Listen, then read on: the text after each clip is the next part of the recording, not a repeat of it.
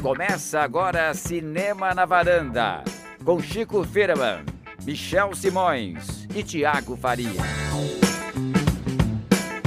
Varandeiras e varandeiros, bem-vindos a mais um Cinema na Varanda, sou Michel Simões. Vamos falar mais um dos nossos bate-papos sobre cinema, episódio 329. Chico Firman, preparado para a saga de filmes que nós temos aqui hoje, tão diferentes e tão ligados à fantasia? Pois é, né, Michel? A gente tem três filmes que tratam, abordam essa, o gênero da fantasia de maneiras totalmente à parte uma das outras. Essas coincidências, Thiago, que os circuitos nos oferecem, né?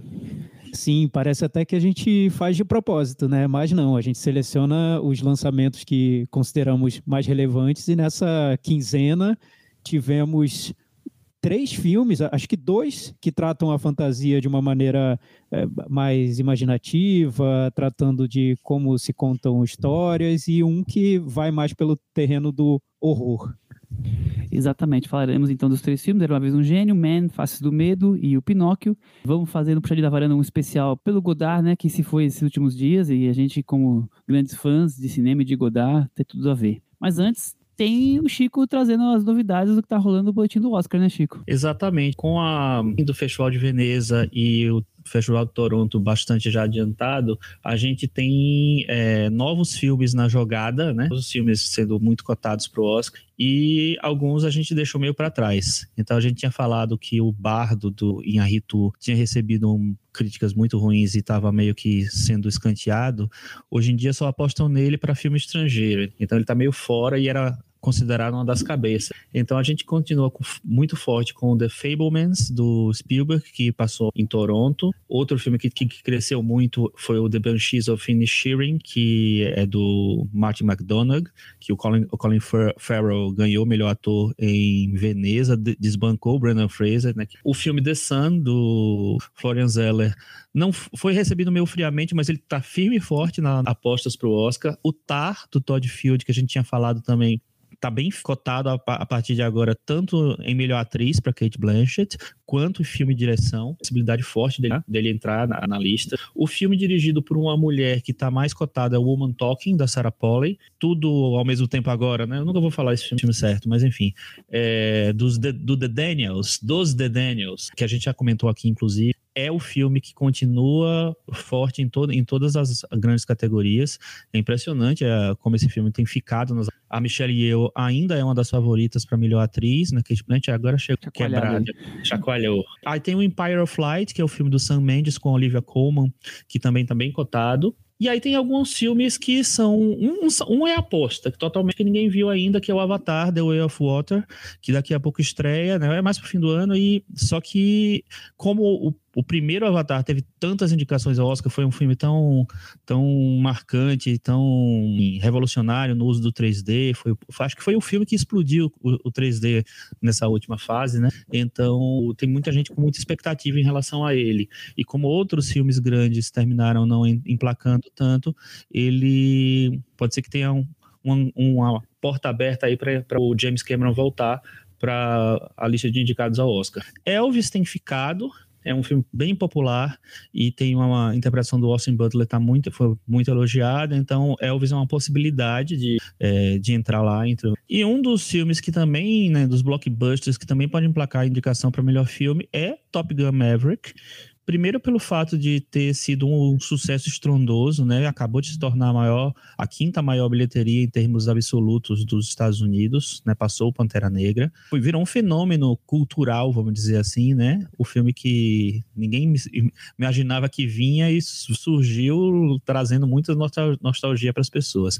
Então ele está muito cotado, fez muito dinheiro e isso pode render a ele uma indicação de melhor filme. Então tem outros filmes aí na, na jogada, ainda tem o Babylon do, Daniel Chazelle, que é, acabou de sair o trailer. Tem o The Woman King, que fez bastante sucesso nos Estados Unidos no primeiro final de semana, mas esses aí são os, são os nomes principais por enquanto. Muito bem, o Thiago, e o, e o Brasil, você acha que tem chance, o, o Marte 1? Pois é, temos o, o Marte 1 como o nosso candidato brasileiro ao Oscar de, de filme estrangeiro. É um filme, como a gente falou no episódio passado, que tem um tamanho pequeno, uma produção independente, um drama familiar. Eu torço para que ele seja indicado, talvez, é, eu espero que o Oscar reconheça as qualidades do filme. O filme tem distribuição independente nos Estados Unidos, isso facilita a entrada dele na, na corrida. Só que o que a gente sabe, acompanhando o Oscar, acompanhando essa competição de filme estrangeiro, é que o que se costuma valorizar são, por um lado, filmes premiados em grandes festivais, ou que passaram por grandes festivais. O brasileiro passou pelo Festival de Sundance. Só que a gente pode ter concorrentes muito mais comentados, muito mais premiados nessa disputa para entrar nessa lista final, né? Não, não sabemos.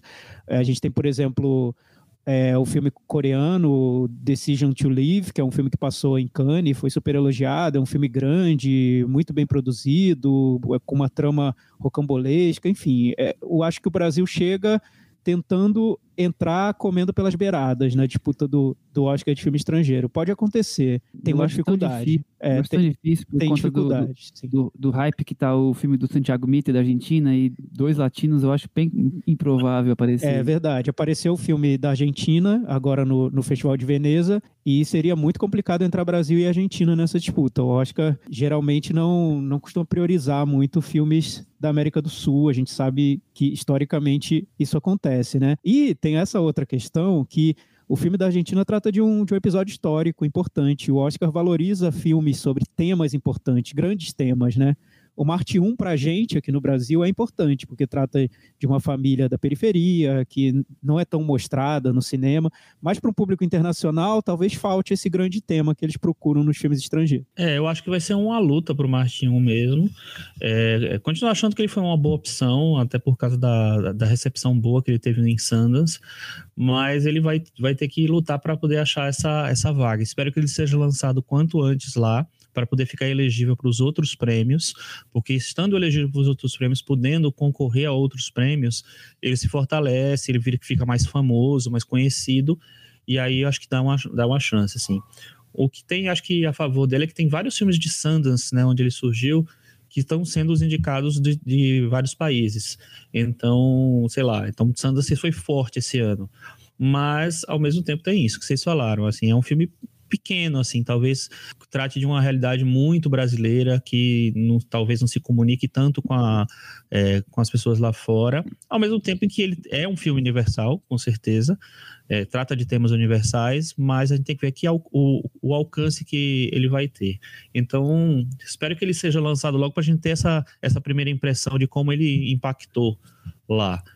E, quem não ouviu, corre lá no episódio anterior e ouça nós falamos sobre o filme em todos os detalhes. E, Michel, sobre a disputa de melhor filme, que já começa a ser desenhada, o que eu acho curioso, até queria ver rapidinho a opinião do Chico, é que eu vejo que com, quanto mais vai afunilando, mais vão aparecendo os suspeitos de sempre, né? Diretores que geralmente aparecem de alguma maneira na corrida do Oscar. A gente tem o Spielberg, que é, está saindo agora como um grande candidato ao, ao prêmio de melhor filme, mas você também tem o diretor do Três Anúncios para um Crime, que voltou agora com The Banshees of Inisherin. Tem o, temos o Todd Field, que já entrou na corrida do Oscar com o In the Bedroom, Pecados Íntimos, enfim. É, no fim das contas, a gente, o Damien Chazelle, do La La Land, a gente vai ver, é, de um jeito ou de outro, parece que está se formando uma competição de nomes já, que já tem passagem pelo Oscar, que, que o Oscar, de alguma maneira, já reconheceu ou, ou, já colocou na competição? É, é uma coisa que a gente sempre fala, né? Que assim, a partir do momento que você é indicado ao Oscar alguma vez, ou que você teve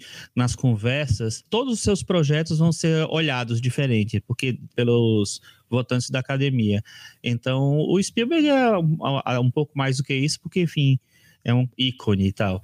Mas o Chazelle, que você falou, o, o, o Martin McDonagh do Três Anúncios, todos esses são, são diretores que tiveram em algum momento esse, esse spotlight do Oscar, e aí a partir disso ele sempre vira uma pessoa a se olhar para ver o que é que está fazendo que, e se isso vale entrar na corrida também. O Oscar não, adora os amigos, os eu não amiguinhos. sei não, viu? Esse filme do, do, do Martin McDonald aí, Talvez se fosse o, vence, o vencedor da, de Veneza, aí, pela essa coisa de, de os festivais estarem pagando os boletos e reconhecendo finalmente os filmes dirigidos por mulheres, talvez tenha ficado de fora, mas ele ganhou dois prêmios, né? Então, eu não sei não se, não, se ele não vem muito forte, viu?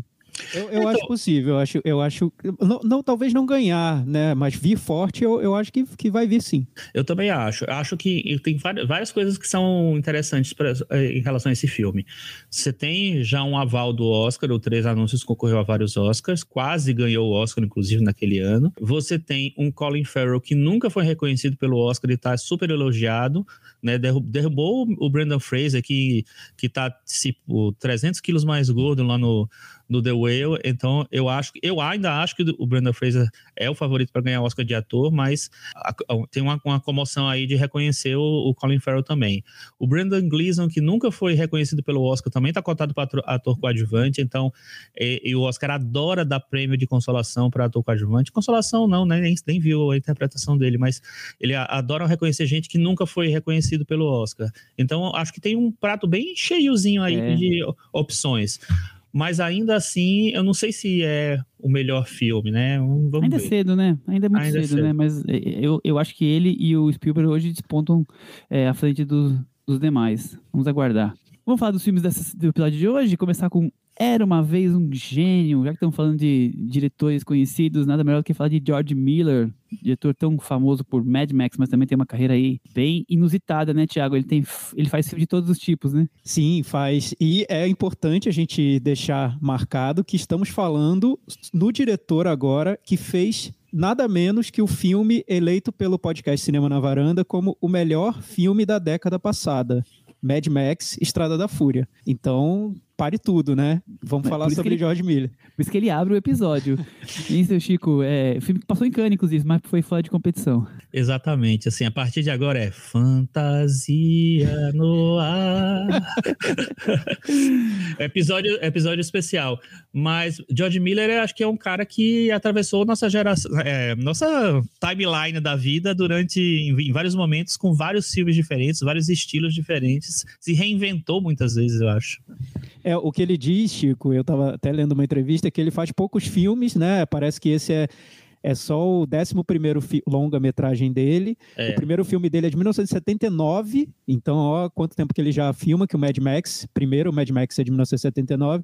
Então, ele diz que, como ele faz poucos filmes, cada filme que ele desenvolve é como se fosse uma, uma viagem nova, né? Ele quer apresentar algo diferente tanto para ele quanto para o público é verdade, a gente vê que isso acontece. Mas também o que eu noto na trajetória dele, isso ele não falou na entrevista, mas é um negócio que eu percebo, é que ele se apega a projetos que ele desenvolve. Então, ele fez o Mad Max, se apegou ao Mad Max e continuou fazendo filmes da, da saga, né? Até o Mad Max Estrada da Fúria agora, ele fez quatro filmes da, da série. E vem ele, mais dois, hein? Vem mais dois. Ele fez o, o Baby, o Porquinho Atrapalhado. Eu lembro que o, o primeiro Baby não, não era dirigido por ele. Mas Baby o Porquinho Atrapalhado na Cidade, de 1998, é dirigido por ele. Só que é um projeto dele. Então, ele se envolve com o projeto. Depois ele foi fazer o Happy Feet, aquela animação do pinguim, fez o Happy Feet, fez o Happy Feet 2. Então, assim, ele não só tem poucos filmes, como dentro desse universo já pequeno, ele se apega a alguns projetos e prolonga esses projetos em continuações, né? E quase todos, se você for analisar a filmografia dele, tem pouquíssimas exceções que fogem dessa, desse mundo de fantasia. Talvez o Óleo de Lorenzo tenha sido o único filme que, que tenha realmente fugido desse, desse universo. É um drama familiar, né? Os outros são todos de fantasia. Exatamente. E, e, Chico, é um filme fora dos padrões, né? Além de tudo, né? Além de ser, ter coisa fantasia, mas é uma fantasia que quase que não tem ação, né? É um filme de dois personagens conversando num quarto de hotel, e, não tudo, mas em boa parte. É, ele, ele foge dos padrões, né? É, eu acho que é, que é muito interessante, tipo assim, eu tava com o pé atrás com esse filme, quando eu fui, an antes de assistir, porque assim, é um filme que recupera essa coisa da história de Mil e Uma Noites, né? Os contos árabes, e, e que é uma coisa que tá meio fora de moda, né? Aí eu fiquei pensando como é que, o que é que ele vai fazer a partir disso, né? E aí ele me entrega justamente o que você falou, assim, um filme que é sobre dois personagens conversando no quarto de hotel. É, é claro que ele se expande em vários momentos, mas é a, o, o nervo, no filho, é, a espinha dorsal do filme tá aí, tá nisso, né? E aí eu acho que é bem interessante porque desse ponto de partida que é a história né, de conto de, de conto de fadas, do conto árabe, do conto de Mil e Uma Noites, eu acho que ele, ele migra para fazer um filme sobre falar, sobre contar histórias, né, sobre a arte de contar histórias, e depois ele migra para uma, acho que uma coisa ainda mais interessante, que é tipo assim, para filosofar sobre a vida, sobre estar vivo, sobre estar junto com alguém. Eu acho que é um filme que ele vai me surpreendendo o tempo inteiro. Eu saí do cinema bem, bem encantado com como ele conseguiu, a partir de um, de um, um conto bem tradicional, vamos dizer assim, um, um formato bem tradicional, que é esse conto das mil e uma noites, ir para um negócio tão profundo. Tiago, como é que é sair desse tradicional, o gênio da lâmpada, os três desejos, só que aí a, humana não tem nenhum desejo e, e dar esse filme tão diferente? É, fazer um filme sobre gênio da lâmpada em 2022 para o público adulto já é quase suicida, né, da parte do George Miller. E, e o filme não está indo tão bem nas bilheterias, a gente entende porque parece que não tem tanto um público para esse filme. Talvez o público para esse filme seja o, o público que gosta de cinema e que talvez goste de, de refletir sobre o ato de narrar histórias e tem, tem uma questão mais filosófica no, no projeto que eu não sei se chega a uma plateia maior, né? Bem, mas como você disse, né, Michel, é um filme que em grande parte se passa dentro de um, de um quarto, de um quarto de, de hotel, né? Você tem uma personagem principal que é a, a Tilda Swinton, que é uma estudiosa de narrativas, estudiosa da arte de contar histórias. Resumindo, seria isso. Então, o filme ele, ele expõe de uma maneira bem direta qual seria o tema dele, né? Já está na própria personagem principal. Ela dá aulas sobre esse assunto. O filme abre com uma palestra dela sobre o assunto. Então, ela conta sobre o que, por que é importante na história da humanidade você repassar histórias, repassar fábulas, criar mitos. Então, até na própria palestra que a personagem dá, tem um momento da palestra que aparecem os super-heróis. Então, essa evolução do ato de contar histórias na humanidade deu nos super-heróis que hoje fazem tanto sucesso no, no cinema. Então, o filme já deixa bem de um jeito bem explícito sobre o que ele quer falar. E quando essa, essa personagem num quarto de hotel encontra esse gênio, que seria o gênio da lâmpada, né? As histórias que esse gênio conta vão abrindo todo um universo de fantasia dentro do filme que ocupa um espaço de 3 mil anos. Então, o filme se passa dentro de um quarto, mas na verdade ele ocupa 3 mil anos. Tem uma brincadeira que o, que o George Miller faz com o tempo, né? Com como o tempo cabe dentro desse filme. É, como você vai expandir essa história que inicialmente acontece dentro de um quarto para uma saga de, de, de, muitos e muitos e muitos anos, né? E como você vai expandir visualmente isso, porque é, eu posso contar para alguém, olha, esse filme se passa todo dentro de um quarto. E a pessoa pode imaginar, ah, tá, então é um filme como os filmes do Richard Linklater, né? Antes do amanhecer. Não, não é, porque a cada história que o personagem conta, o filme abre uma janelinha e mostra essa história, né? Ele né? vai para o mundo de fantasia. Então, dá para dizer que o diretor tentou esse criar uma tensão, quase um, um, contraste ali forte, direto entre esse filme de apartamento e esse épico de fantasia que existe dentro do filme também. Não dá para dizer que não, não existe. Eu acho que o desafio dele nesse projeto foi esse. Eu fico também pensando toda hora é, como é difícil vender esse filme, né? Como é que que público que eu vou que não seja o cinéfilo, que público eu vou é, indicar esse filme? porque quem não tem gente que não gosta de fantasia, né? Tem gente que vai achar o filme talvez meio parado, porque por mais que ele tenha essas, essas várias histórias, ele é um filme é, tem um ritmo mais, mais condensado, né? Assim, mais condensado, mais lento, né? Ele não quer ter essa obrigação de ser um filme para grande público, né? Ao mesmo tempo que é.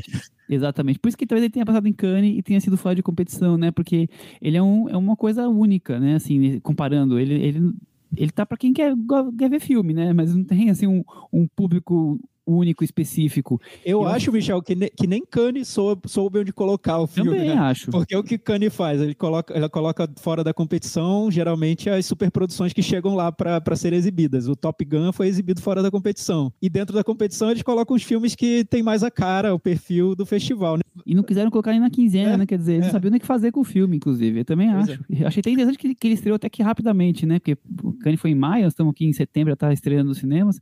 É, agora, eu acho tão intrigante como é um filme sobre uma fábula sobre amor, né? E entre solitários. É, aí nós temos um humano, um, um, um gênio e, e, toda essa, essa coisa dessa aura de mil e uma noites, mas no fundo é um filme sobre amor, né? É um, é um romance no final das contas, Chico. É exatamente. Acho que tem, tem tantas camadas o filme que eu, isso é que eu acho que é muito saboroso no filme, porque assim eu fiquei até os créditos finais e assim existe um dramaturgo creditado, creditado assim tipo assim não sei quem dramaturgo, ou seja ele ele é, chamou uma pessoa para elaborar o texto, para trazer o texto mais para um formato mais, sei lá, fabuloso, ou mais, com mais substância. E é, é, muito interessante porque dentro desse, desse projeto que parece tão particular e ao mesmo tempo tem tantas ambições, você tem múltiplos filmes ali. Você tem um filme que está dentro do quarto, você tem um filme que abre para várias histórias de fantasia, com muitos efeitos especiais. Eu acho que em cada história de fantasia ele vai ficando um pouco mais profundo até chegar no final, descambar no final, onde é, vira um filme mais sobre relacionamento do que qualquer coisa. Como você falou, é uma história de amor que vai se desenvolvendo, vai crescendo e vai se transformando. Então, é um filme que eu acho que ele não cabe direito em, em, em si. É, eu, eu, entendo o Kanye ter uma dificuldade de colocar esse filme na competição, porque realmente ele parece. Ele, esse filme é um filme para grande público, ou é um filme de arte, ou é um filme, ou é um blockbuster? O que é que é esse filme? Nem eu sei. É, é eu, eu também. Até agora, conversando sobre ele, eu, eu também não sei. Eu, eu li em algum lugar, Chico, que você colocou, não sei se foi do, nas redes sociais, em algum lugar, que você disse que o filme era uma sessão da tarde, né? E eu, eu, eu aquilo foi um choque para mim, que eu pensei, ué, é mesmo? E depois eu pensei, é, né? Na, na, estrutura do filme parece muitos filmes que a gente vê na, na sessão da tarde. Você tem um, um gênio contando as aventuras dele, né? No, no decorrer do tempo.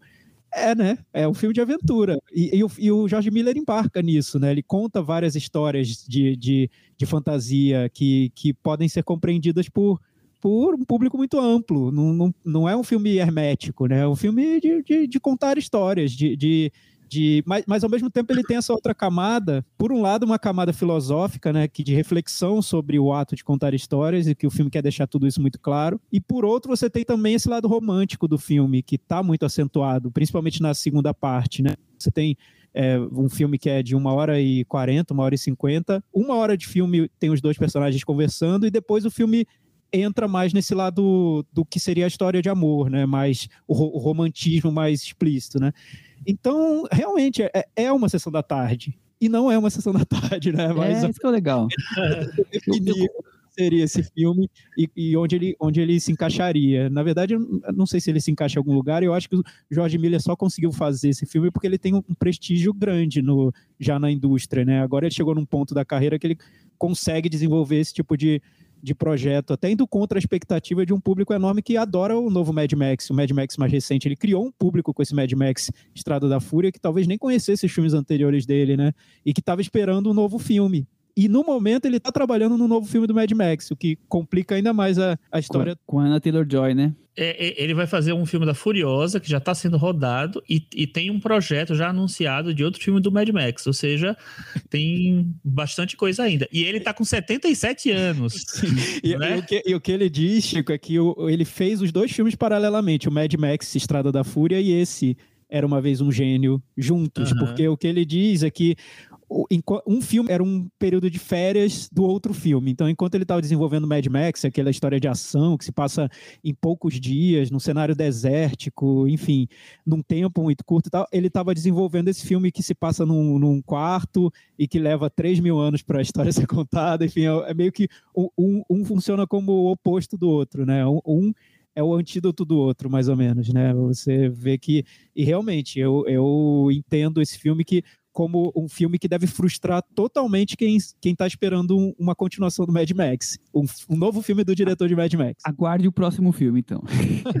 e só, só para rebater essa história da Sessão da Tarde, assim, quando eu falo Sessão da Tarde, eu falo daquela Sessão da Tarde clássica dos anos 80, que passava filmes dos anos 50, dos anos 60, 40, é, que eram filmes que eram grandes aventuras, assim, grandes épicos, né? Eu acho que o filme tem essa ambição também de ser um grande épico, só que é, ele vai muito além para mim, porque ele vai, ele se transforma numa coisa muito íntima também.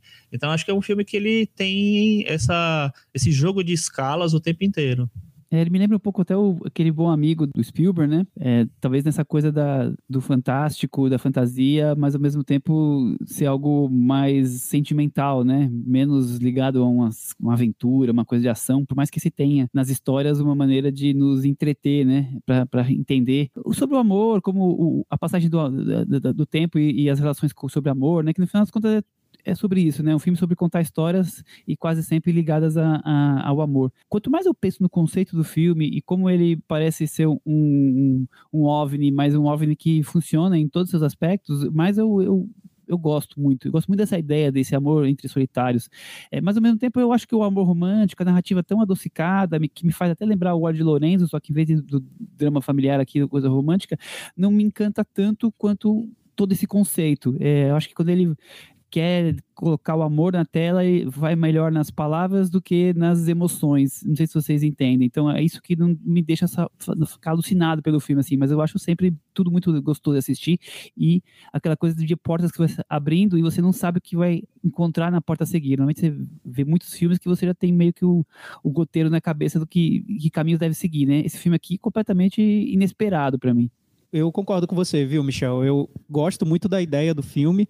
Eu, eu, gosto muito quando um diretor, depois de muito tempo de, de carreira, né, no caso, quatro décadas fazendo filme de fantasia, ele decide fazer um projeto que, que vai refletir diretamente sobre o que ele gosta de fazer, né? Sobre o que seria a arte dele, a arte principal dele. E esse parece ser o filme que o George Miller quis fazer para para mostrar claramente o que ele faz, qual é o caminho que ele segue na carreira, né? E quando isso acontece, quando o diretor faz esse tipo de, de coisa, eu me interesso muito, porque parece aquele momento em que se colocam todas as cartas na, na mesa, né? Olha, isso, isso é, isso é o que eu faço, isso é o que eu gosto e eu estou deixando bem claro para vocês o que eu gosto. É um filme que para mim tem uma clareza no, no projeto, no conceito, que eu acho até tocante mesmo, né? Você deixar isso muito explícito, ó, esse é o filme, é, é, é contar histórias, a importância de contar histórias, porque eu gosto de fantasia, porque eu aposto na fantasia, qual é o sentido da fantasia para os seres humanos no, no decorrer da história, enfim, isso tudo me interessa. O que me decepciona um pouco no filme, principalmente nessa parte épica da fantasia mesmo, quando a fantasia entra em cena visualmente na tela, no contar histórias, aí eu queria, eu, eu acho que a fantasia poderia ter sido mais poderosa, até, até de uma maneira mais emotiva, até, até no, no, na construção visual dessa fantasia. Me parece que tá ali, mas de um jeito quase distanciado mesmo. É, é o básico que a gente espera de uma fantasia sobre os contos das Arábias e tudo.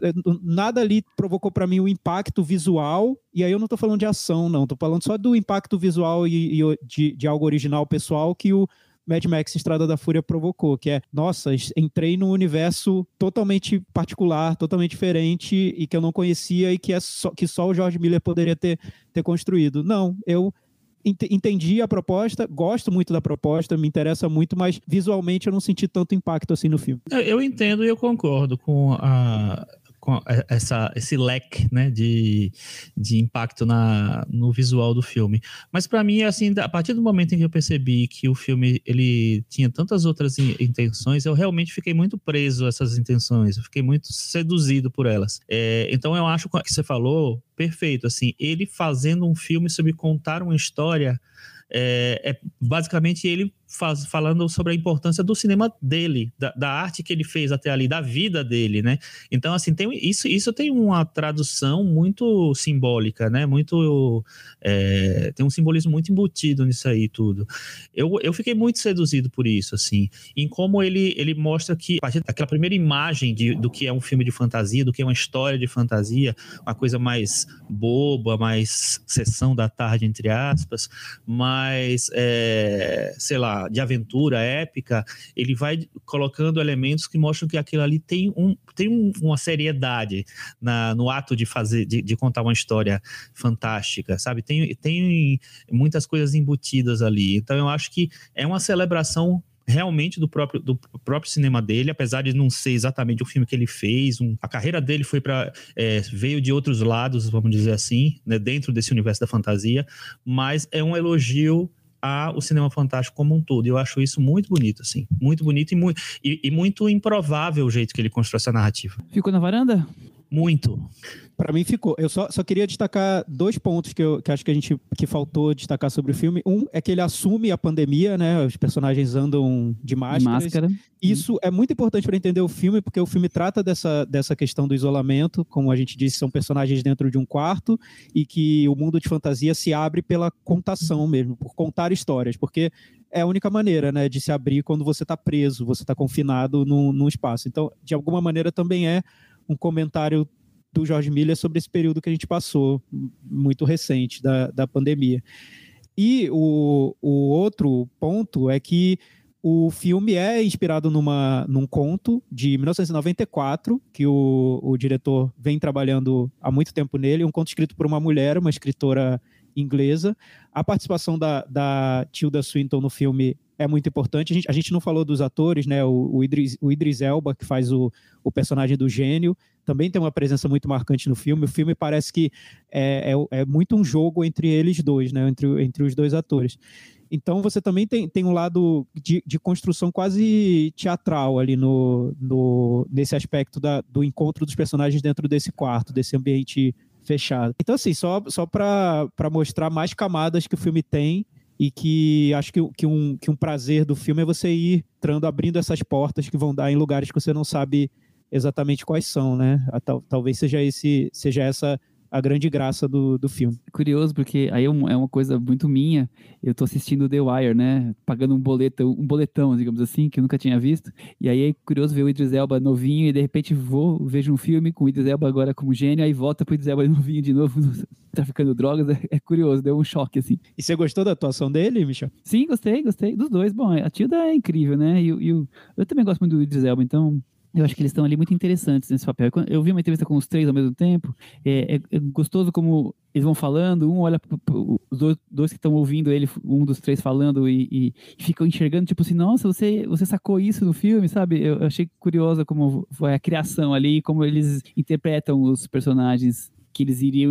Leem os personagens que eles iriam interpretar, assim. É, uma, é, bem, é bem interessante. E o legal é que muito... o filme assume como, como um conto de fadas logo no início, né? A personagem já uhum. fala que, é, que a história é real, mas ela prefere contar como, como uma um vez, conto né? de fadas. E é interessante porque o filme, no começo, ele é muito rápido, né? Ele assim, já apresenta a personagem, já joga a personagem, assim, menos de 10 minutos já estão os dois juntos. Isso não né? interessa, né? É, porque ele quer, ele quer a partir dali que ele quer, né? É, eu acho também muita cumplicidade entre os dois dois, os dois estão ótimos, então a química está muito perfeita. E o, a Tilda Swinton, eu gosto muito dela em vários momentos, mas também desgosto dela em vários momentos quando ela vai para uma caricatura maior.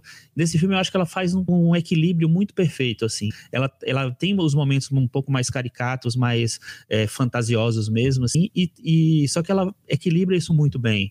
Não acho que ela, né? ela, ela, não faz o expresso do amanhã de novo. Sim, total.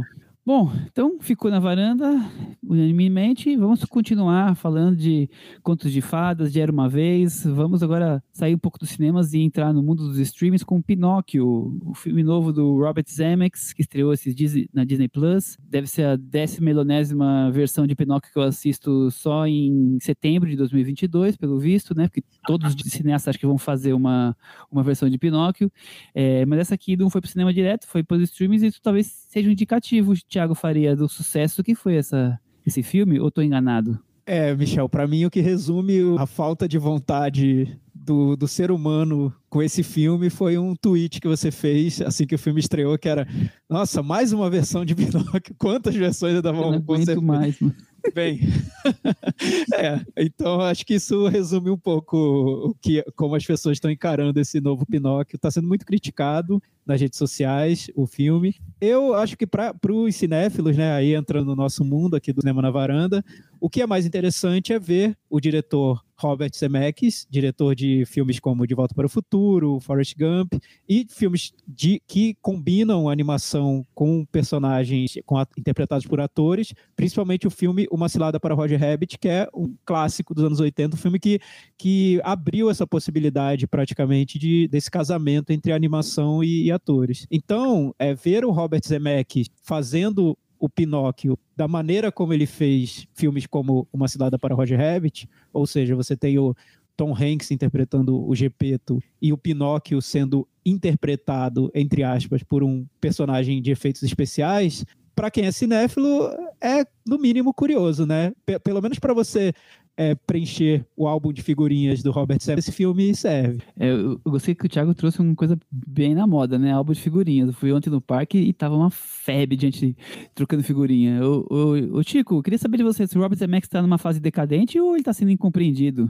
Primeiro vamos analisar essa sua intervenção sobre o álbum de figurinhas, porque ficou, parecido, ficou muito claro que você não quer estar tá dando bola nenhuma para esse Pinóquio aí. ele, ele, já tá, ele já tá querendo preencher o álbum dele. Ele né? já tá querendo preencher. É. Tipo, então deixa, deixa, deixa eu falar. Já que o Thiago falou não. sobre o álbum de figurinhas, vamos, vamos falar não. sobre o álbum de figurinhas. Vocês têm figurinha para trocar? E o Neymar. Pena que a Cris não tá aqui hoje participando com a gente, que ela ia fazer todo um discurso do quanto ela é decepcionada porque o marido dela assiste todos os jogos, acompanha todo o futebol e não faz álbum de figurinhas da Copa. Ela ah, fica você, decepcionada. você não faz, bicho? Não faço. É muito triste. O último que eu fiz na Copa de 90. Eu, eu, eu foi da Copa passada e eu achei uma perda de dinheiro enorme e parei. Tá vendo? Eu tô fazendo álbum de figurinhas do Robert Zemeckis, por outro lado. Agora eu surpreendi vocês, hein? Eu fiz a do 7, 7, 7 a 1 do Brasil. Naquela Copa lá eu fiz. Os figurinhas completei, era uma, era uma grande lacuna na minha vida que eu nunca tinha completado nenhum álbum de figurinhas. E aí foi, fechei uma lacuna, levei pro peixe acabou. Beleza, é, vamos lá. Parei nos 90 com o álbum de figurinhas da Copa, mas pode, pode falar do Zemex agora. Respondendo ao, ao, ao, Michel. É, eu acho assim que o Zemex ele já teve uma fase muito mais relevante, com certeza. Né? Ele ganhou o Oscar de melhor filme, melhor diretor com Forrest Gump. Ele tinha feito, ele fez a trilogia de Volta pro Roger Rabbit. É, até o Contato, né, que foi um filme também que teve um impacto bem grande e tal. Depois, realmente, faz muito tempo que ele não faz um filme assim que reverbera mais, né? Teve até uma época que a gente achou que ele ia deixar de, fazer filme de ficção e fazer só animação, né? Que ele emendou o Expresso Polar, A Lenda de Beowulf e Os Fantasmas de Scrooge, e aí de repente assim, não, virou diretor de animação, largou tudo e tal. Mas não, ele, ele voltou, né? Fez vários outros filmes, é, mas assim, meio sem, sem grandes impactos. É, o, o que o Tiago falou também da repercussão que o Pinóquio Novo está tendo nas redes sociais, tô achando que estão tá tacando muito pau nele, eu nem é, acho tão ruim assim. É, agora, realmente, assim, é um filme que eu acho que ele nasce num modelo muito complicado, né? Porque essas, essas adaptações da live action, né, os grandes clássicos de animação da Disney, ele já vem com um peso muito grande, né? Ele já vem com o impacto do, dos originais é, muito fortes. Então, é, fazer uma animação, uma, uma, versão live action, simplesmente para poder surfar nessa, nessa onda meio de um clássico sendo, sendo refilmado, eu não sei se, se vale muito a pena. Eu acho que dos, de todos que fizeram até agora, pouquíssimos tiveram um impacto mais positivo, assim. E que eu lembro só o Mogli e, sei lá, olhe lá. Ou então quando eles vão um pouco além, fazem uma, lé, uma Lévola ou um Cruella, que eles saem um pouco da, da fórmula. Mas assim, se você comparar esse com um que a gente comentou aqui no podcast, que foi o, o novo Rei Leão, para mim, Pinóquio dá, tá de 10 a 0. Não que ele vá, chegue lá perto do 10. É, se a gente acha que ele tá decadente, ele vai ter. Já tem mais dois filmes já encaminhados, viu? Here com o Tom Hanks e a Robin Wright e o The King com o, o The Rock. Então. Se nós estamos achando, alguém está achando ele decadente, a indústria não está. É, e, e é. eu acho também, é, Michel, só, só fazendo uma defesa rápida desse Zemeckis mais novo, né, mais recente, eu não sei, eu acho até que é, um, que é um diretor que pode surpreender num belo momento e aparecer com um filme que, que entre em discussões para prêmios e tudo. Porque recentemente, em 2015, ele fez aquele filme A Travessia, que chegou a entrar em conversas. Não, no fim das contas, não, não foi indicado ao Oscar de melhor filme nem nada, mas chegou a entrar em conversas quando ele foi lançado. Eu vejo qualidades no O Voo, vejo qualidades na Travessia, no Aliados. O, a própria Convenção das Bruxas, que é um filme de fantasia dele que foi bem criticado, recente, eu não, não consegui achar tão ruim assim assistindo ao filme. Talvez eu note mais uma, uma má vontade em relação a ele do que problemas nos filmes em si, né? É isso que o Chico falou, que o Pinóquio está sendo muito mal recebido porque é uma fórmula gasta. Eu acho que o problema é mais de quanto a fórmula está sendo batida, essa fórmula de refazer animações clássicas da Disney com atores, né? E usando efeitos mais modernos, o CGI e tudo mais, do que com o filme em si. Parece que as pessoas já pegaram o filme para para bater nele assim que ele, que ele foi lançado sem, sem nem prestar muita atenção ao que ao que estava lá dentro, né? Sei que tem problemas porque quando você é, se sujeita a filmar esse tipo de adaptação da Disney, você tem que preencher lá o formulário de obrigações do estúdio, você tem que cumprir bilhões de regras, né, para fazer esses filmes e os diretores ficam ali de, de mãos atadas, mas dentro do filme eu acho que o Robert Zemeckis fez algumas coisas que eu, eu até me surpreendi, achei interessantes. A gente vai, eu vou pontuar daqui a pouco. Eu acho que eu ia comentar é sobre acho que junta um Pinóquio que já está bastante batido aí, pela, até pela brincadeira, mas eu também, sinceramente, estou cansado de ver filmes do Pinóquio, até porque eu acabei vendo uns três ou quatro recentemente, então é uma história que eu já estou é, cansado de, de revê-la repetidamente, junta com o no, numa fase que não é o, o auge dele, né? É, eu, eu, por exemplo, eu acho legal o Aliados, eu gosto do, do The Walk, do, do, Flight, mas acho que, que a Questão das Buchas eu não gostei, e o Marvin é, uma, é, um filme que acho que fica mais melhor na ideia do que na, na realização. E como ele não tem tido tão grandes sucessos muito recentes, esses dois últimos, talvez o Pinóquio é, não fosse o projeto ideal para ser lançado nesse momento. É talvez um filme que ele tivesse mais impacto, re, recolocasse o nome dele no, na posição que ele merece, porque eu, eu gosto muito do, do cinema dos Zemeckis. Eu acho realmente que o filme tem aquela coisa da Disney, que são todos os meus medos, de tudo que eu não gosto da Disney. E, e isso contamina muito o filme por mais que, que eu veja um lado um pouco mais próximo ao horror, digamos assim, que seja interessante. Mas eu acho que, como um todo, um filme muito enfadonho, muito, muito ligado nessa cartilha do, do, do conto de fadas da Disney, com todos esses boletos que a Disney sempre coloca para pagar. Então eu acho, eu acho um filme bem chato. É, eu não tive tanta, tanta rejeição com o filme, não. Engraçado que eu não tinha visto muito a, a repercussão, aí quando eu assisti, assisti o filme ontem. Eu, assim, ah, ok, beleza, tal. Acho que tem umas cenas interessantes. Eu acho, eu, eu gosto de como ele, ele é, vai tentando fazer as adaptações ali no começo, né? Você vai entendendo o que é que ele está tra transformando ali. Eu acho legal que ele, ele mantém o, todos os personagens. É, é uma característica dessa, dessas adaptações ser o mais fiel possível, né, ao original. Mas e, e eu, eu acho que tem umas coisas interessantes. Acho legal ver o Pinóquio é, criando vida no literalmente ou não literalmente, sei lá, metaforicamente, não sei. Mas eu acho que tem momentos bem interessantes. Mas realmente depois ele vai entrando numa fórmula muito muito batida, que é uma fórmula que também que tem a ver com a, essa necessidade hoje de ser um filme muito rápido, muito de ação e tal. Não que os, as grandes animações da Disney não sejam filmes de ação também, tenham muita ação. Sempre tiveram mas eu acho que tem talvez um pouco a mais. Mas não sei, eu, eu não vi, eu não vi um filme que nem que, que me empolgasse, nem que me deixasse desconectado. Eu realmente eu prefiro o Pinóquio ao Cinderela do Kenneth Branagh, ao Rei Leão com certeza, que eu acho que é um filme que não tem muito cabimento, porque é uma, é uma adaptação live action sem ser live action, né?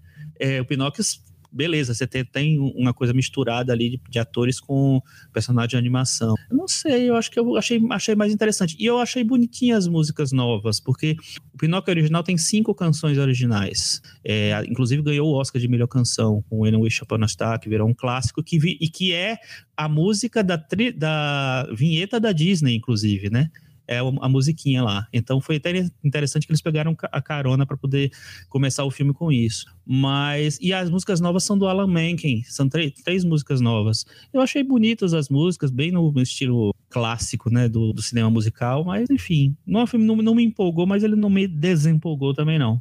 É, eu entendi por que o Robert Zemeckis quis fazer esse filme, né? E, e, depois que eu fui, eu, eu vendo o filme, eu entendi, e depois lendo o que ele diz, ele só confirmou o que eu, que eu tinha percebido. Porque você vê, o Robert Zemeckis é um diretor que sempre se empolgou com técnica, com efeitos visuais, com, com inovações tecnológicas dentro do, da produção de filmes de fantasia. Isso foi na carreira dele, você vê que ele embarcou em, em praticamente todas as ondas que apareceram, de desde o do Roger, Roger Rabbit, misturando animação com, com atores, até esses filmes de, de, de que, que, usavam técnicas mais avançadas de, de animação, como a Lenda de Beowulf, Expresso Polar, Polar. Ele foi abrindo algumas portas tecnológicas dentro desses projetos dele por, por, mais que não tenham sido marcantes, se você for lembrar cinema, cinema, cinematograficamente, né? O, o, Expresso Polar não foi tão marcante quanto De Volta para o Futuro. A Lenda de Beowulf, ninguém lembra tanto assim do filme hoje. Eu tive, eu tive que ir no IMDB para lembrar dele. Enfim, os filmes não ficaram,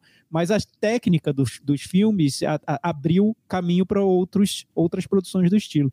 E no Pinóquio você vê que o interesse do Robert Zemeckis foi temos aqui uma animação da Disney que gira em torno de um boneco de madeira que ganha vida e que tem personagens humanos ao redor desse, desse boneco, né?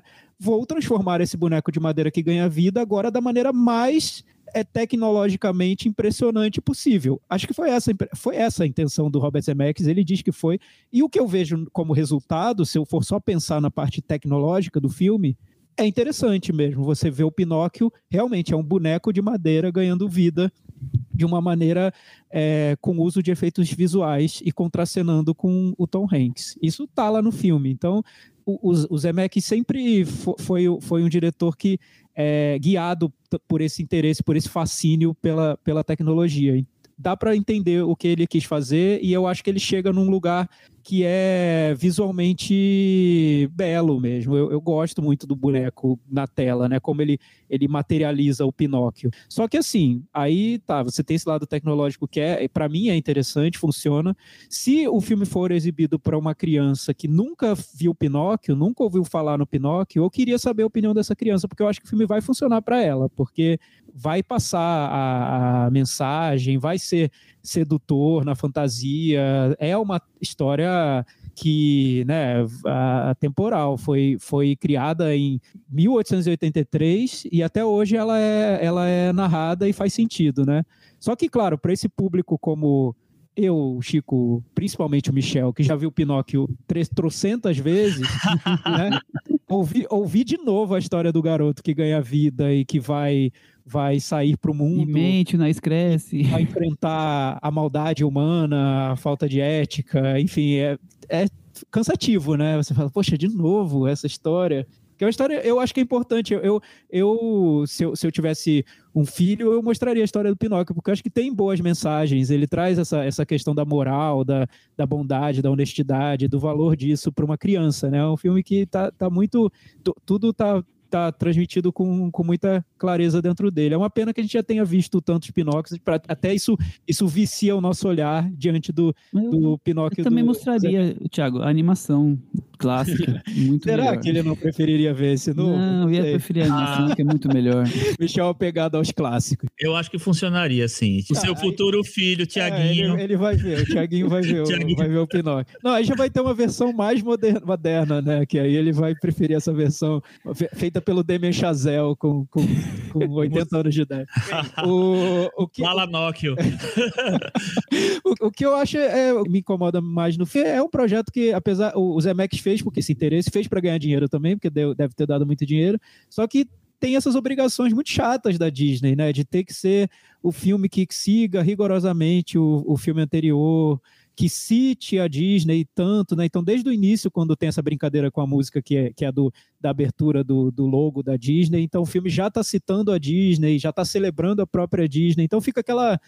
Parece de novo que a gente está voltando a passear no parque temático, que a gente já visitou várias vezes, e isso cansa um pouco quem, quem já quem, quem vê esse tipo de filme. Então, eu acho que o, o Robert Zemeckis faz o possível dentro do que ele tem para trabalhar dentro do, das possibilidades dele.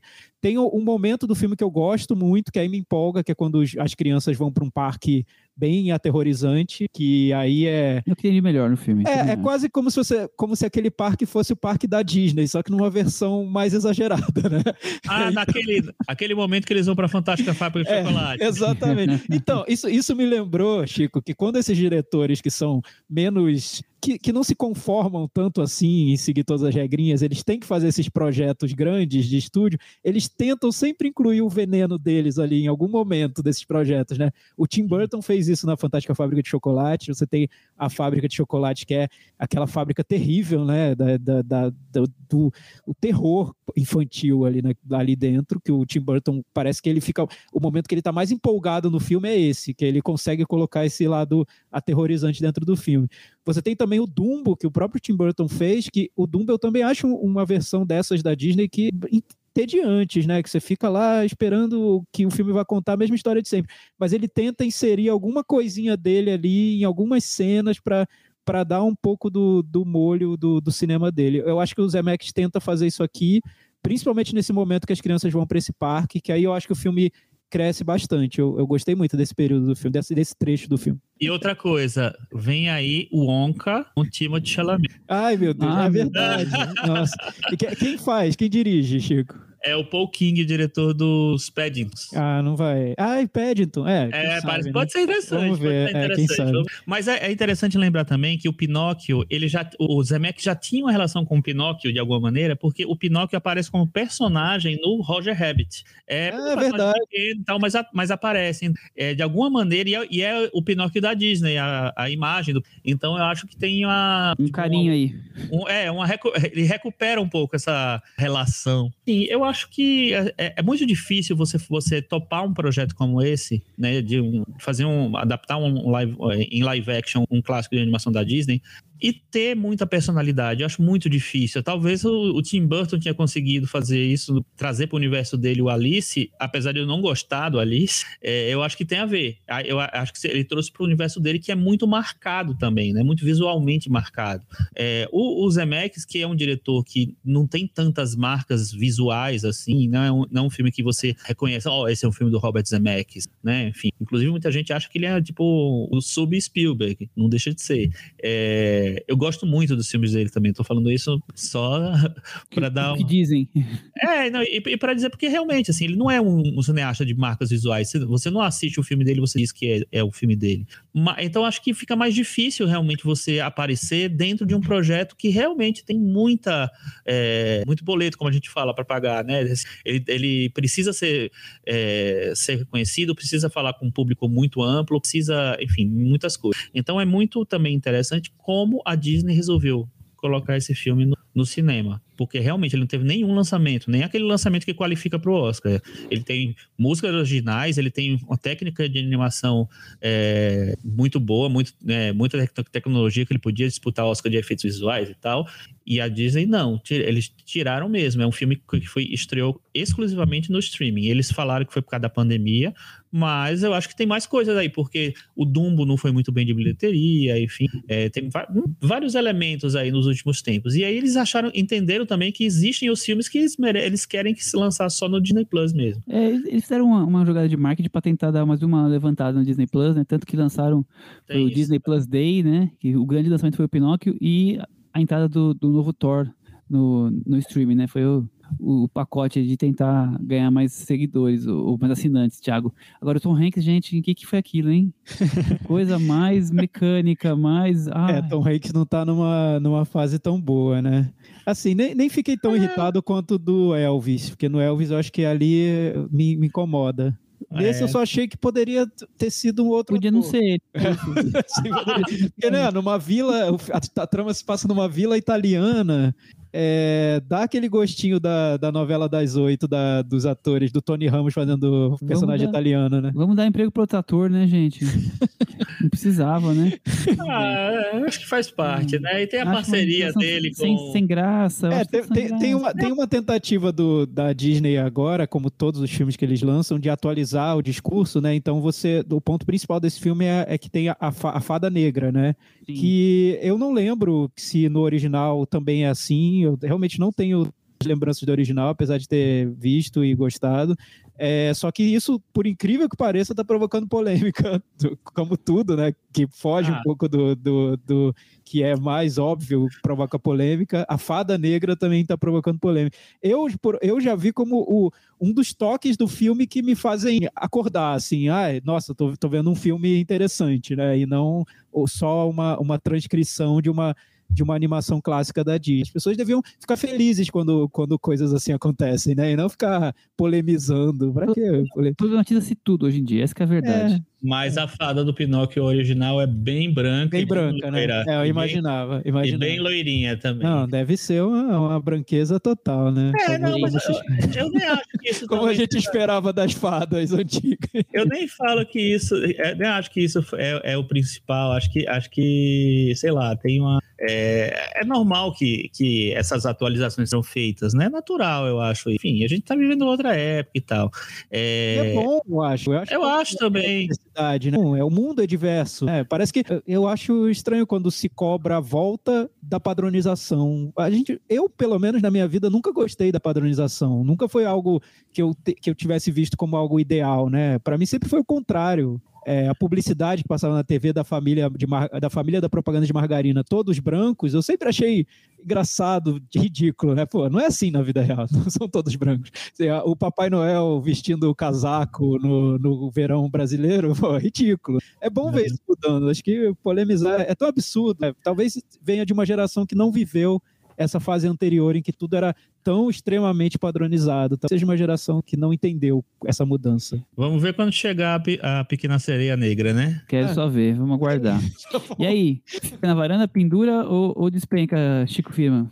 Pra mim fica pendurado pendurado. Eu vou derrubar ele, o Thiago e você. É, pra mim, pendurado e eu, eu garrei um, um carinho nesse filme, Tô viu? Vendo. Acho que eu tenho, tenho um problema com o Robert Zemeckis mesmo. Eu acho que é um, um, um bom sujeito fazendo filmes. Às vezes, filmes bem comerciais, mas tá lá, tá, tá a marca dele. Com, com essas cotações, o Pinóquio ficou pendurado na varanda pelo nariz grande dele.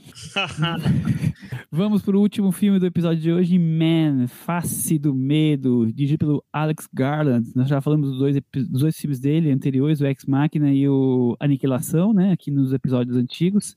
Aliás, o Aniquilação, uma coisa que vocês, vocês não vão acreditar, é o único filme em que eu não participei da conversa e não dei nota de todos os Sério? destaques que nós fizemos. Você vai poder dar essa nota agora, Michel? Não, deixa pra lá. Não? É ruim, a nota é ruim. Foi único que eu não participei da conversa, eu tava viajando, vocês gravaram. Sim. Eu lembro disso. O que, que vamos a dizer sobre essa. Agora vamos voltar pro cinema, né? Vamos falar de novo de filme Bom. de cinema. Tenta me dizer, Chico Filho, você é um apaixonado por esse filme, só que não. Aff, meu Deus. Bom, é, vamos lá.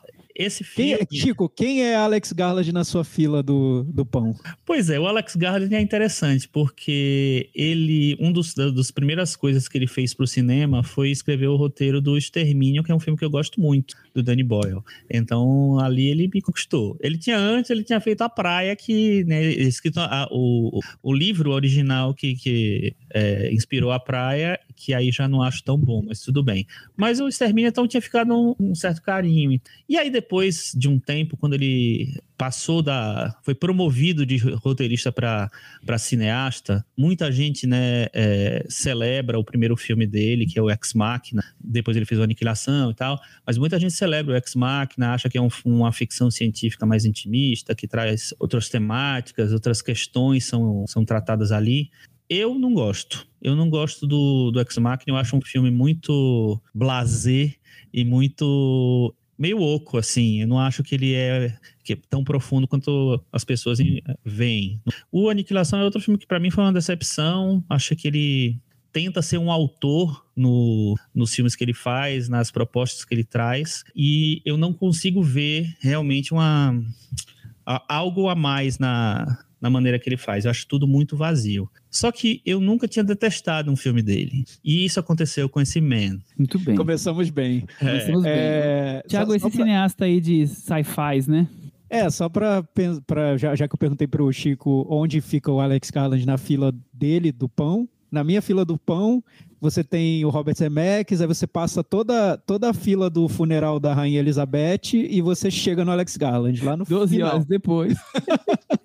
é um diretor que. É, e, e, o, engraçado é que no caso dele, eu conheci o Alex Garland primeiro pelos livros, por incrível que pareça, porque ele era um, ele escrevia, né, antes um autor inglês, e era um autor cult, assim, tinha, tinha, tinha, ele recebia elogios e tal. E eu fui ler um livro dele, eu achei tão ruim, que eu, porque eu pensei, meu Deus do céu, como podem valorizar tanto esse escritor que, que me pareceu isso que é exatamente isso que, que o Chico descreveu ao mesmo tempo blazer e confuso. Era aquele blazer de querer falar muitas coisas importantes, querer fazer algo sobre temas importantes, mas o que, que você quer fazer realmente? Assim, qual é o ponto, né? O que esclareça para mim. Tu, tudo que tem de clareza no, no George Miller e no Robert Zemeckis, o Alex Garland não tem, sabe? É um negócio que você não consegue entender exatamente o que ele quer chegar, então ele joga temas importantes em cima de temas importantes e não dá em lugar nenhum. Quando ele foi para o cinema, eu acho que juntou esse, essa confusão que eu via nos livros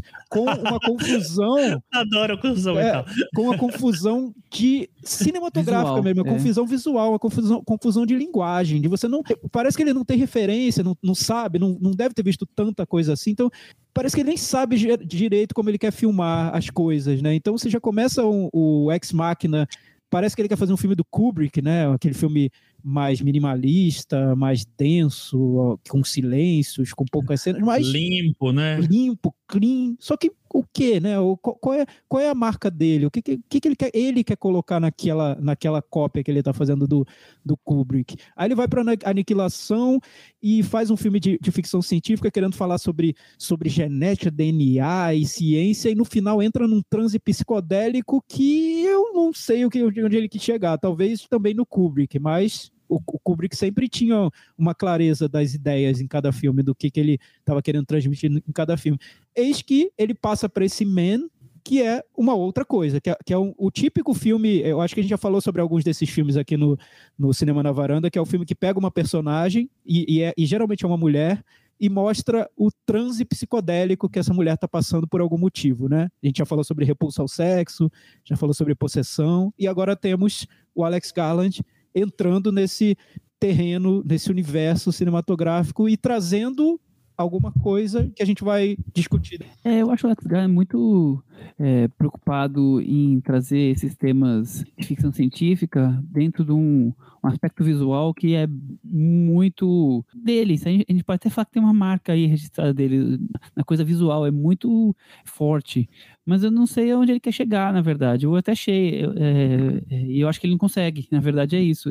Eu, eu, vejo ele sempre querendo alcançar voos que o cinema dele não consegue me entregar. Então eu acho bem problemático. O Ex Machina talvez um pouco mais interessante. Eu já não gosto nada da aniquilação e, e esse daqui eu acho até que sai de uma premissa interessante do horror da masculinidade tóxica, né? Mas eu não sei se ele sabe muito bem o que fazer com isso no, no Canadá da Carruagem, o Tico. Pois é, eu acho assim que esse filme ele parte de um princípio que eu acho torto, eu acho complicado, porque é o seguinte, a gente está no momento, talvez o maior momento de representatividade no cinema. Então você tem muitos negros dirigindo filmes que alcançam um público muito grande, você tem é, LGBTs dirigindo filmes sobre LGBTs, mulheres dirigindo filmes sobre, sobre mulheres. E esse filme, essencialmente, é um filme sobre abuso, sobre masculinidade tóxica, como você falou, só que ele é dirigido por um homem. Então, para mim, ele surfa numa onda que não é a dele.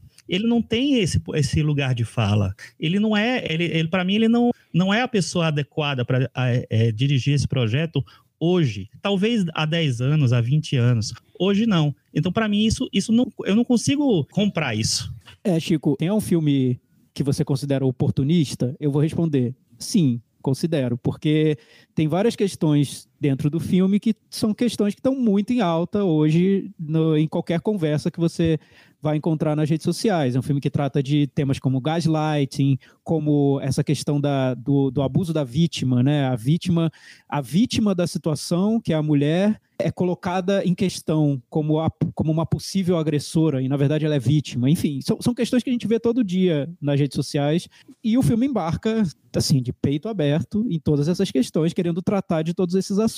O filme se chama Men, Homens, né? Você tem a personagem é, principal que está tá atormentada porque tem um caso de um, de um namorado que morreu e ela passa, é, depois desse, desse trauma que ela sofre, o filme entra nesse, no que seria a jornada dessa personagem, ela encontra vários homens, todos eles são interpretados pelo mesmo ator, então o filme já cria uma carga simbólica muito forte, né? Como se alertasse para a gente, ao usar esse recurso do mesmo ator interpretando todos os homens, alertasse: olha, esse filme é simbólico, não é para você encarar o que está aqui na tela ao pé da letra. Esse filme existe para passar uma mensagem específica por meio dessas imagens e desse simbolismo que está sendo usado. Então, tá bom, eu, eu acho oportunista. Tudo bem. Agora, eu entendo a crítica do Chico, e foi uma crítica que aconteceu, claro, e aconteceria, porque um homem fazendo um filme sobre como os homens são, são violentos, agressivos com as mulheres, é, hoje em dia é complicado mesmo. O, o próprio Alex Garland, ele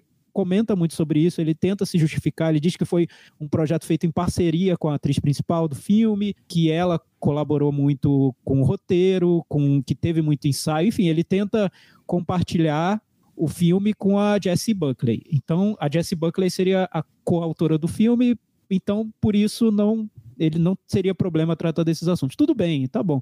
O que, o que, na verdade, mais me incomoda nisso tudo é que eu já vi vários diretores homens contando essa história da mulher transtornada, vários. Assim, é, como eu disse, é muito comum. Você tem Cisne Negro, você tem vários filmes do Dario Argento que eu adoro. Eu até estava revendo alguns recentemente, e tem vários com mulheres vitimizadas. O filme mais recente do Dario Argento, o Óculos Escuros, que não foi lançado comercialmente aqui, mas é desse ano, é sobre uma mulher vitimizada e e coloca esse assunto em questão. E eu acho que ele faz isso de um jeito muito bonito mesmo, porque ele, ele coloca o próprio cinema dele em questão, assim, em discussão da maneira como trata essas vítimas femininas. Eu, eu acho que é possível, sim, um homem filmar bem esse tema. Só que o Alex Garland, eu acho que talvez não seja a pessoa mais adequada para criar esse, essas imagens de transtorno. Eu acho que ele não tem uma, uma bagagem visual, ele, além de não ter essa autoridade para falar sobre o assunto, ele não tem nem o repertório visual para compor esse universo. Então, quando ele vai fazer, sai para fazer, para mim é tudo muito quase constrangedor mesmo, comparando com outros diretores que fizeram isso. É, eu, eu acho que os excessos do, do estilo de, de filmagem dele é, pesam muito sobre todos os filmes dele, e esse em particular. Então, eu acho que ele tem ali esses conceitos, esses temas, e, e esse, essa coisa do lugar da fala, quando vocês já, já comentaram que, que não, não ajuda, mas tudo bem, é, isso é um ponto negativo, já vou, vou seguir pro, pro resto, olhando o resto do filme. Eu acho que nada, nada encaixa, quer dizer, ele tá sempre preocupado em fazer as coisas muito bonitas e em tentar criar um, um, uma atmosfera que, na verdade, ele não, não consegue em nenhum momento, eu não sinto essa atmosfera, eu acho que ele, que ele vive de uma ideia interessante de colocar uma mulher isolada e todos os homens em volta dela, de alguma maneira, ah, perseguem ou trazem algumas coisas, algum sentimento de, de ruim para ela, e todos têm o mesmo rosto, como se todos os homens fossem é, com o mesmo tipo de comportamento, né? Então eu acho, eu acho muito interessante essa, essa ideia. Não sei quem, quem a teve, mas eu acho muito legal. Mas o, o resto todo, o que fazer com essa ideia, eu acho que o filme não se, não se desenrola bem, não entrega, ele vai para um final que está mais preocupado em, em, mostrar toda a criatividade é, imaginária do, do Garden em forma de, de imagens, quer dizer, eu acho tudo muito pobre. Ele, ele, tem coisas ricas no meio de uma coisa que ele constrói muito, muito pobre. E isso que me causa o filme mais, assim, nem desagradável, mas desinteressante. É, você vê aquela coisa, aquele lago, aquela região britânica tão bonita de, de florestas e, e, aquela mulher, né, naquela casa isolada, e, e, o que fazer com isso? Eu acho muito pouco. Tipo. É, é, assim, quando eu falo e eu continuo achando totalmente torto ele fazer esse filme hoje, é assim, eu não estou questionando a capacidade de um homem fazer, contar uma história é, sobre uma mulher que é protagonizada por uma mulher que é, que é sobre uma questão feminina. Muitos grandes filmes foram feitos com o homem capitaneando esse projeto. O problema é que a gente está num outro momento. Esse momento não é o momento de um homem falar sobre um é, sobre abuso e sobre masculinidade tóxica é, contra a mulher. É, sendo um homem, para mim não cabe isso, não cabe de jeito nenhum, eu acho, nesse momento. É, eu acho que se, por exemplo, assim, É, quando o Spielberg fez A Cor Púrpura 10, é, em 85, o Spielberg eh, não existia, na, eh, esse tema não estava sendo tratado na sociedade. O Spielberg vai lá e faz ele. É oportunista um pouco? Talvez seja mesmo, certeza. Mas você não tinha esse momento é, tão forte sendo, sendo debatido, esse assunto sendo, sendo tão debatido, estando entre os principais assuntos do momento. Então, a partir do momento que ele escolhe esse momento, é muito oportunista, não é pouco, é muito oportunista. É, independentemente da qualidade, da capacidade ou não de fazer esse filme. Mas aí a gente volta, o Michel falou, o Thiago falou, eu concordo com os dois. Eu acho assim, paupérrimo, assim, a, a, essa, essa ideia de ir para as coisas mais simbólicas, para recorrer a metáforas, eu acho muito pobre, muito pobre. Ele trabalha com é, padrões, né, com ideias muito fechadas, tipo assim, todo homem é igual. Aí o que é que ele faz para materializar essa ideia? Ele coloca todo homem igual mesmo no filme. Então, aí de, de repente vem assim: isso tá na natureza do homem. Aí o que é que ele faz? Ele traz a natureza para uma. personifica a natureza. E, e, e, aí termina dizendo que o homem vai reproduzir isso para sempre. E aí ele faz o que? Literal. Então, assim, ele é, é, é, muito pobre, é muito sem imaginação. Ele parece uma, uma grande sacada, mas para mim é a coisa mais óbvia possível. Então, acho que ele é tão, tão ruim é, no, no, tratamento, em materializar o que ele está tentando passar no filme, que para mim ele vai além daquela coisa torta do começo da, da ideia de estar tá no lugar errado para mim, na minha, na minha opinião. É, ele vai, ele vai para um lugar mais errado ainda, porque ele consegue fazer isso da, da maneira mais pobre possível. É, Chico, o que mais me incomoda é isso, é a pobreza do, do da maneira como é feita. Porque, assim, se você quer provocar, e, e eu vou falar um negócio que, que parece bem bobo, e parece até impossível, mas que existe na, no cinema. Tem diretores que fazem isso, que são provocativos nesse nível. Se você, se o Alex Garland realmente quer questionar que todos os homens são abusivos e ele quer se colocar na posição de um diretor, cria um personagem dentro do filme, um diretor de cinema chamado Alex Garland, dentro do filme. Cria esse personagem. Se você quer se problematizar, se problematiza, coloca coloca sua cara a tapa mesmo de algum jeito no filme, entendeu? Porque eu vejo que ele não tem coragem de fazer isso não faz isso, se coloca atrás, escondido numa posição de diretor, e ainda coloca a atriz no, junto com ele, é, dividindo a autoria do filme com a atriz, sendo que ele é diretor e roteirista do filme. Divide a culpa com a é, atriz. É, divide né? assim, ó. Da, hum? não, não, não venham dizer que eu sou um homem fazendo um filme sobre como os homens são escrotos em 2022. Quem fez foi a atriz. Tá, beleza, tudo bem. Foi você, né? Então, se você quer problematizar, problematiza mesmo. Problematiza o fato de você estar fazendo esse filme, né? E eu, isso não é absurdo que eu tô falando. Como eu disse, Nesse ano você tem o filme do Dario Argento que problematiza exatamente isso. A personagem do filme é uma vítima de filmes de slasher. E o jeito como ele trata essa personagem no filme é incrível, assim. Você vê um diretor que sempre fez filmes de slasher olhando essa personagem hoje, em 2022. Como filmar essa personagem hoje, né? É, é essa questão. Então, assim, eu acho que o, Alex Garland é um diretor que embarca nas ondas, é um diretor que não tem importância, não vai ter uma importância grande no futuro, como quando a gente olhar para cá, para 2022. Ele está sendo oportunista mesmo nesse projeto. E esses filmes em que os diretores mostram tra personagens transtornados, geralmente são oportunidades para os diretores mostrarem toda a capacidade de criação visual que eles têm. Porque quanto, quanto mais a personagem vai ficando transtornada, mais o filme vai ficando onírico, vai ficando fantasioso, vai ficando delirante, e aí o diretor entra com o repertório dele para criar esse universo de delírio. É aí que o Alex Garland mostra quem ele é, na minha opinião, nesse momento, porque é aí que cai, o, cai a máscara para mim. Não tem nada lá, né? Quando o filme chega na parte final, tchau, assim, não, não tem um diretor ali. Caiu da varanda, né, Chico? Ah, não. Ele despencou e enterrou. Eu cavei o um buraco e ele caiu. é, para mim cai bastante. Foi, acho que é um dos piores filmes que eu vi esse ano. É, despencou. Então, com isso, Alex Garland não foi dessa vez que você conseguiu nos conquistar. Pois é, já tentou três vezes, né? Pois é. Tomara que consiga. É, mas, mas vamos, vamos, assim, só contextualizar que é um diretor que pra muita gente é. Muita gente aguarda ansiosamente. E falando é. que o filme passou em Cannes também, né? Se não me engano, foi na é, Passou na competição? Não, não, acho, que foi na quinzena. Não, passou, Na é, quinzena, quinzena. É, passou na quinzena, assim, e eu realmente, assim, andei muito atrás, porque, assim, quando eu comecei a pesquisar sobre o filme, é, para tentar entender o que é que o, o que é que tinha na cabeça, na cabecinha do Alex Garland, e ele começou a dizer assim, ah, que as pessoas é, acham o que quiserem, interpretam do jeito que quiserem os filmes dele, assim, foi abrindo a mão, sabe? Tipo assim, ah, não, o cara chegou pra mim e falou que é isso, não, não é isso, mas aí se você quiser que seja isso, é isso. Então, mano, É, se, se você quisesse que o filme chamado Man, sobre abuso de mulheres, seja isso, tudo bem, né? Faz faz sentido outra- exatamente, assim, E outra falar. coisa, vamos, com- vamos comentar só uma última coisa, assim. Gente, aí você pega o filme Man e você traduz o filme pro Brasil por Man, dois pontos, Faces do Medo. Não, né, gente? É, É, é, acho que foi pra brincar com essa história de ter Ah. o mesmo ator fazendo, fazendo Ah. vários personagens. É, difícil, eu achei difícil. um grande mito. Vamos falar de coisa boa, gente. Vamos falar de TechPix. Não, quer dizer, não, não ganho dinheiro falar de propaganda de TechPix. Vamos fazer puxadinho da Havana especial hoje, porque se foi um dos grandes cineastas de todos os tempos, né, Chico? Um dos últimos dos grandes, né, do, da, da, daquela fase até os anos 60, assim, dos cineastas que surgiram até os anos 60, é um dos últimos, né?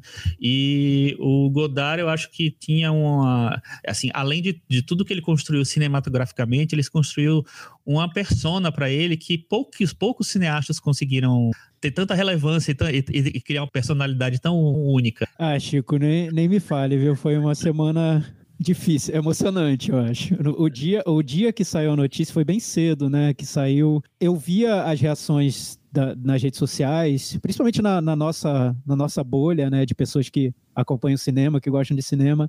Foi, foi, foi triste, viu? Ver todo mundo compartilhando cenas preferidas, filmes preferidos, frases, e, e aquilo.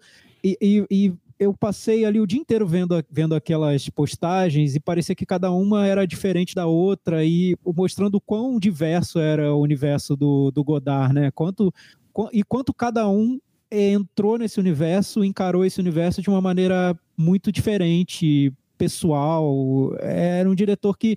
Eu, eu lembro que quando eu falei sobre ele em algum momento aqui no podcast, eu, eu lembrei disso. Eu não sei se a gente falou sobre algum filme dele aqui. Talvez sobre o Adeus à Linguagem, sobre sim. desses, desses filmes mais recentes, né? Eu falei que a minha experiência com Godard era como se cada filme eu sentasse para conversar com uma pessoa que eu conheço há muito tempo e que de quando em quando vinha me visitar e a gente trocava ideias e eu não entendia muito do que ele falava, mas achava fascinante a conversa, né? Então era assim que eu encarava. E quando a gente perde alguém, um diretor querido, é, é emocionante, né? Você fica um pouco sem chão, sem saber, e agora, né? O que, eu faço? Vou, vou voltar, vou ver, vou ver tudo de novo, vou ver, vou ver os filmes, vou, vou ter essas conversas de novo com, com ele, né?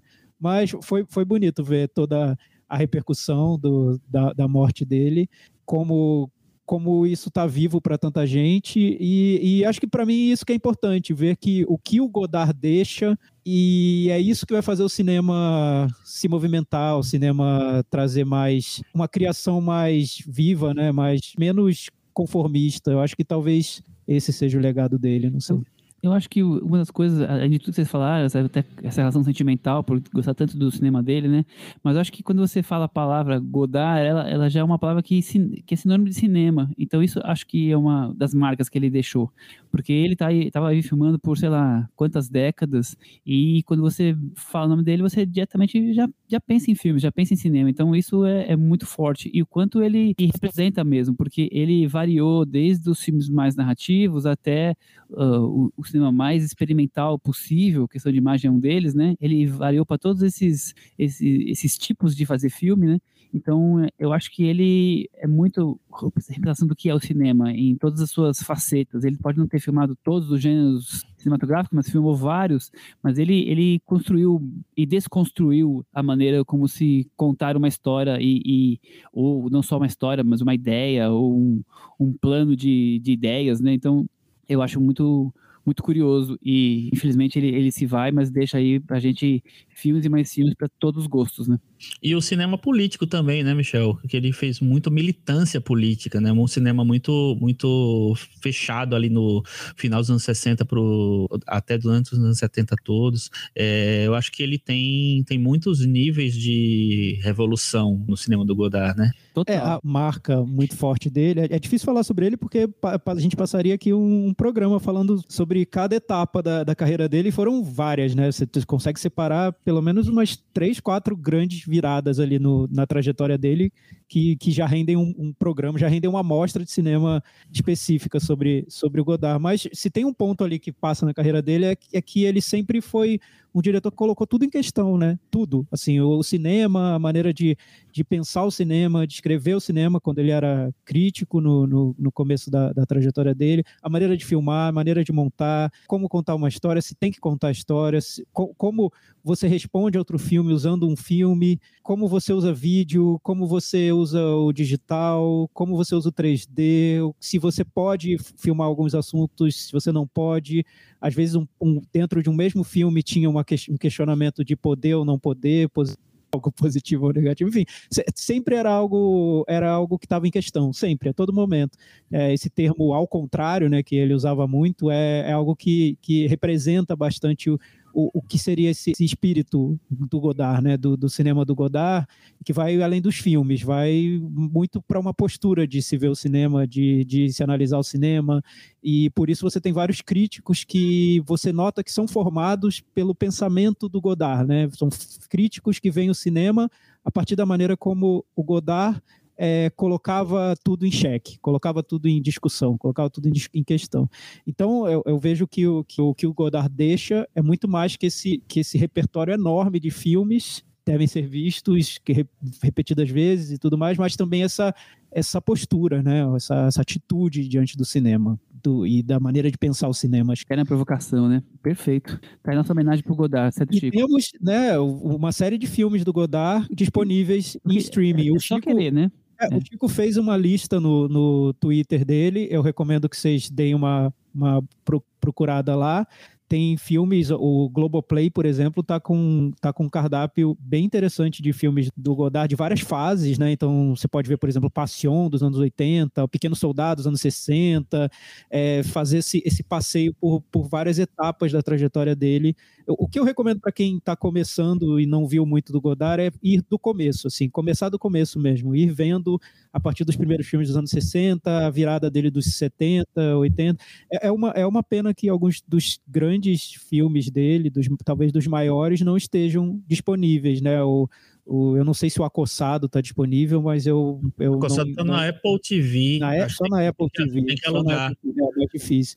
O Demônio da, das 11 Horas, que é o Pierrot Le Fou, que é o meu filme preferido dele, não está disponível. O Desprezo também, que eu, que eu colocaria é. entre, os, ah, entre os maiores também devem não. entrar de algum momento de novo, porque é, o Godard está então sempre entrando na MUBI, no, no, no, no Globoplay, coloca de novo. É só ficar ligado que vocês vão com certeza ter outros locais, né, que possam querer comprar, look talvez. Então, vão atrás dos filmes dele. Vamos pro grande finale? Cantinho do ouvinte. Com o Thiago Faria. Cantinho do ouvinte é o espaço dos comentários no nosso blog cinemanavaranda.com. No episódio passado, nós falamos sobre Marte 1, o, o filme brasileiro que está na corrida do Oscar, Não, Não Olhe, do Jordan Peele, e o Encontros, do, do Hang Sang-soo. O Carlos Lira, que já estava devendo comentários no nosso blog, veio falar um pouco sobre o Nope, o Não Não Olhe do, do Jordan Peele. Ele diz que considera o melhor filme do Peele, é o primeiro filme dele que a temática e a narrativa tornam-se orgânicas e chegam em determinados momentos a empolgar. Os demais, de modo especial, de modo em especial superestimado Nós, tem o tema pelo tema, na opinião do Carlos Lira. Ainda que eu tenha gostado do filme, que parece ir de sinais a tubarão, parece-me que Pio não consegue, pelo menos para mim, criar a sensação de suspense e medo. Talvez eu esteja velho, talvez seja ele e sua direção. Abraço nos quatro. Então você vê que o Carlos Lira teve uma impressão um pouco parecida com a minha, né? Filme, mas não ter conseguido, talvez, compartilhar sensações que o filme quer passar. Perfeito. Tá, é, o, o, tá com o Chico, tá, tá, tá, com o Thiago, não tá comigo com o Chico. Exatamente. É, é. Discorda. O filme, tá, é, o filme é, exato. Ao contrário, ao contrário. O, o, o, o, grande feito é o Carlinhos voltar a comentar. Isso é o grande feito. É, aí sim, isso aí eu gostei. Aí eu gostei. tô, tô feliz. Tem que, tem que, comentar mais. Voltar lá no nosso, no nosso blog e deixar comentários. O Nope, do Jordan Peele, tá sendo super elogiado, principalmente na França, né? Ele foi tema da, do, da carreira do cinema, da última edição, e é uma edição especial para o filme. Eles adoraram de uma maneira que eu até tava, nem tava esperando que fosse tanto, mas enfim. Jordan Peele no top 10 da carreira, hein? Aguardem. Eu acho, eu não, não, não duvidaria de uma primeira colocação. Pelo menos esse ano foi o filme que eles mais elogiaram. Calma, faltam ainda quatro meses, calma.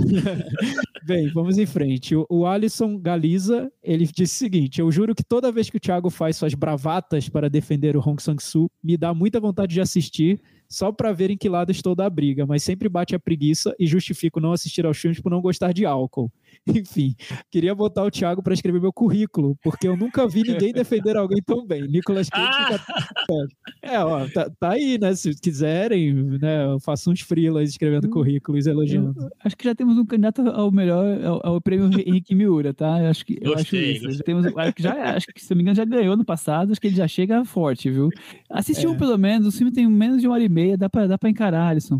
É, pega. Deixa eu ver qual que eu, qual que eu recomendaria para ele começar. Pega qualquer um, é tudo é, parecido. Não, pega, não, vai lá, no, vai lá pega, começa no conto de cinema, se você conseguir encontrar. Ah, esse não tem disponível, você não tem, tem que pegar os mais recentes. Esse é o mais recente. É. Ah, o certo agora errado antes, talvez. Esse sim. É, começa por esse então.